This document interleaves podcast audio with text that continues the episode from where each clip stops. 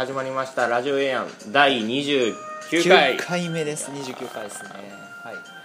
じゃあ今月もよろしくお願いします。よろしくお願いします。ということではい。この、えーあさっき自己紹介からですけど えいつものように。はい。私エアン総括主催をしております西安とラジオエアンパーソナリティのおっくんです。よろしくお願いしま、ですこの2人で、えっと、それぞれ本を1冊ずつ持ち寄って、えーその本について、えーお互いの質問について語り合うっていうことを行っているラジオ番組です。っていう感じですが、はい、で最近はテーマをつけてやっているんですが。ちょっと飽きましたよね。そう。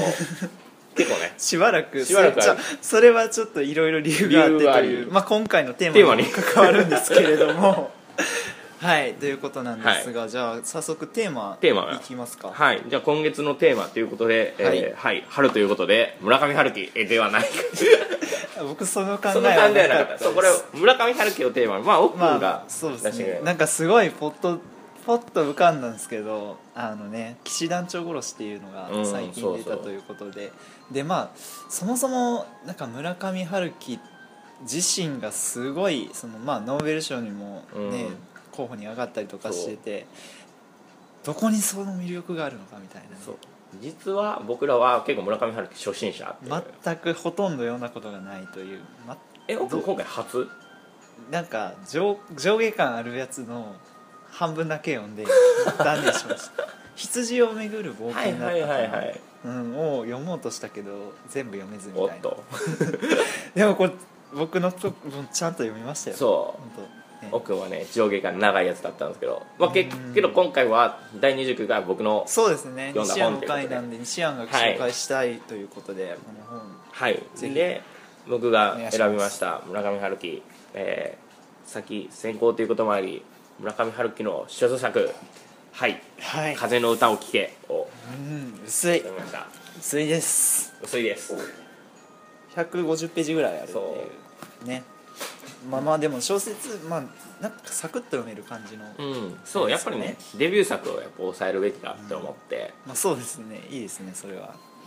でまあ簡単にストーリーをあらすじをじゃあまあ、後ろに書いてあるやつをはいちょろっと読んじゃうと、まあ、1970年の夏に上野町に出所した、えー僕は友人の、えーネズミとビールを飲み解放した女の子と親しくなって退屈な時を送る。2人のそれぞれの愛の屈託をさりげなく受け止めているうちに僕の夏は物浮くほろ苦く過ぎ去っていく青春の一片を乾いた軽快なタッチで捉えた、えー、デショクのデビュー作ということで。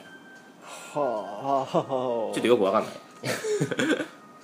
なんかもうキャラクターの設定がすごいうん。なんか斬新な感じですね。そうなんかねよくわかんないよねネズミというキャラクター。がいたりなんか結構いろんな登場人物がちょろちょろっと出てきて、まあ、バーテンの人とか4本しか指のない女の子とかがいろいろ出てくるんですけど、意外と登場人物は多い感じですか？これはね結構、うん。なんかねよくわかんない。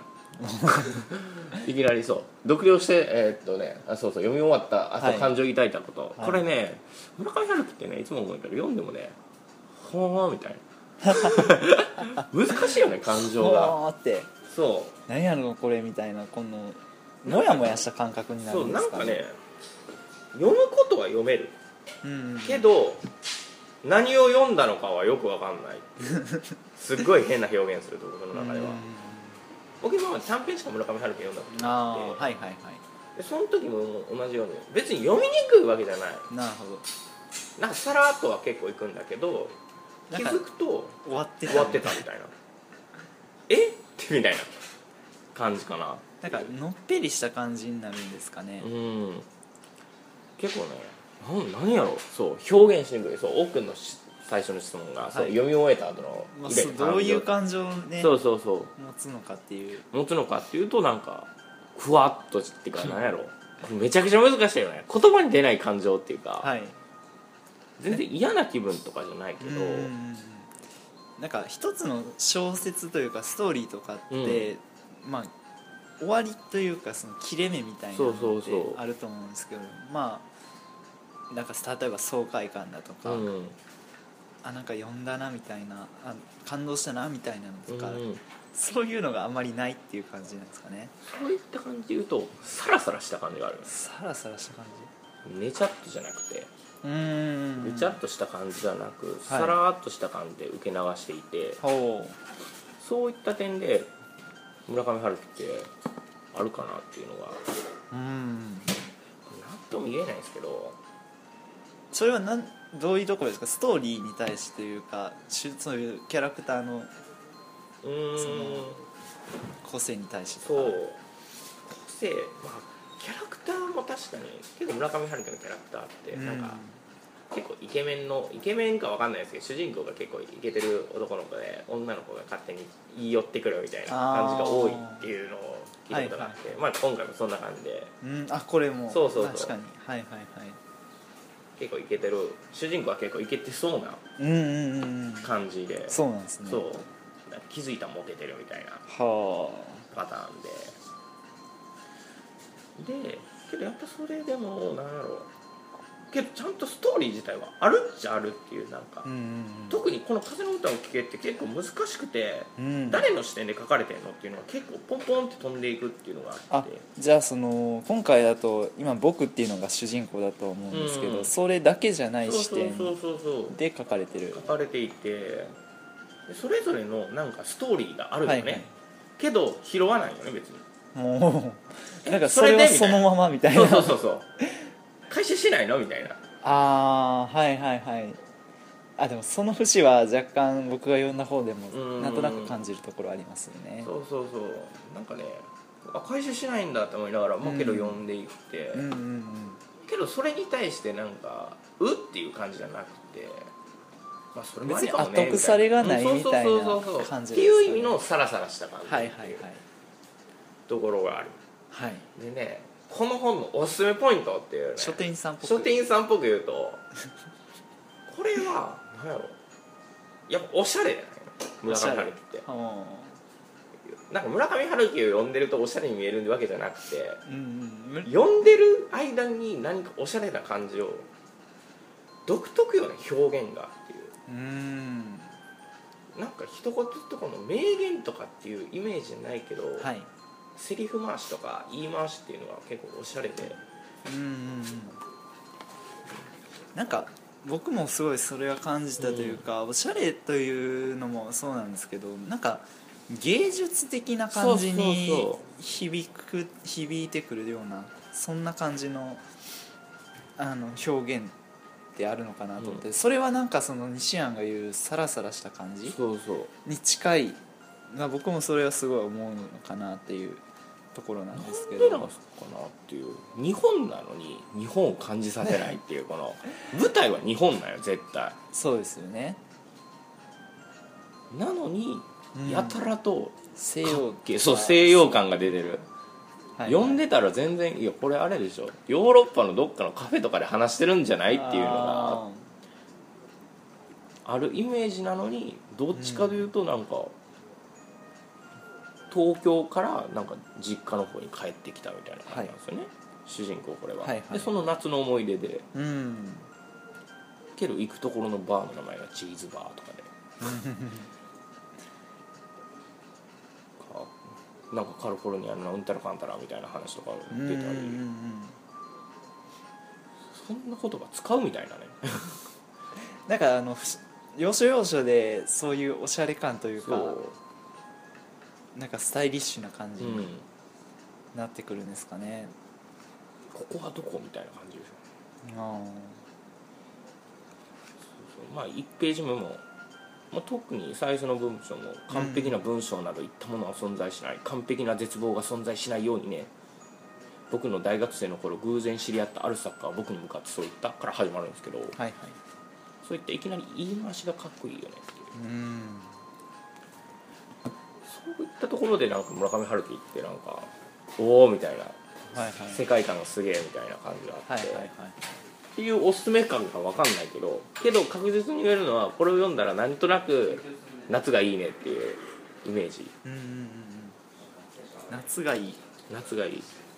おおあでも僕が読んだのも確かに夏あたりの感じのやつですね。なんとなく忘れていった頃の青春なんか青春時代じゃないけどはいはい。青春を感じる、うん。青春を感じさせる。なんかそのちょっと切ない的な感じですか？そうそうそうそう。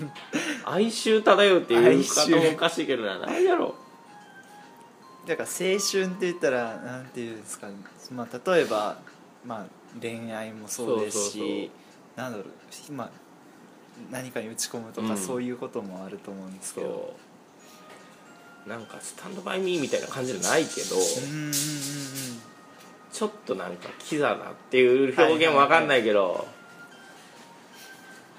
なんかこれを読んこれを読みながら、なんやろ夕焼けに向かってドライブするみたいな。読みながらドライブするってどういう感じなんそう読みなですかがらドライブするじゃないけど。なんかあのあれですかね？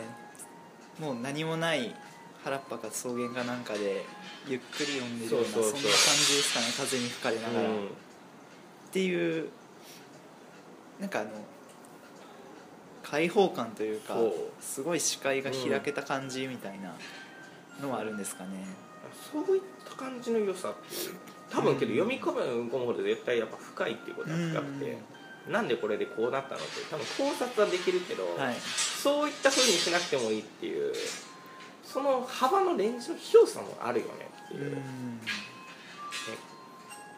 がっつりと読み解くって思うと読み込めるし、はいはい。けどさらっと文章の綺麗さっていうか、うん。言葉の楽しさだけをここで感じるっていうこともできるのかもしれない。ああそのなんかストーリーにそこまで深く入り込まずともなんとなくその表面というかそう。形表現を楽しむっていう、そのフォルムだけでうん、もうすごく楽しめるという感じなんですかね。だから絶対なんか最後までは多分読めると思うっていうのが、うん。難しい小説だとよくわかんない途中パンって投げ出すかもしれないけど。なんかあとはダラダラダラダラいくような感じになりますよね。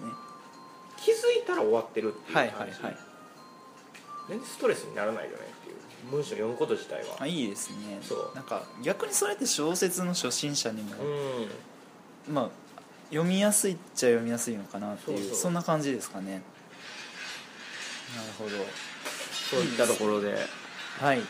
なかなかいい、そうですね、はい、全くこれちょっとねさらっとした話しかできないんだけど。いやいやいやいやでもなんかその例えばこれから小説を読みたいとかいう人とかね、あの村上春樹を読みたいっていう人もやっぱこれを読んだら意外といけるのかもしれないし。入りやすいかもしれないですかね。ここからね、うん。入っていくのかどうかを決める入り口になるかもしれないそうですよ、ねまあ、より短ければ短いほどいいと思うんですよね僕村上春樹に関しては。ああその最初の入り口としては。うんうんうんうん。結構ごついやつはごついじゃないですか。ごついですね。そううん。次回の奥の方はごつい方に入ると思うんですけど、うんちょっとねため息が出ますよね。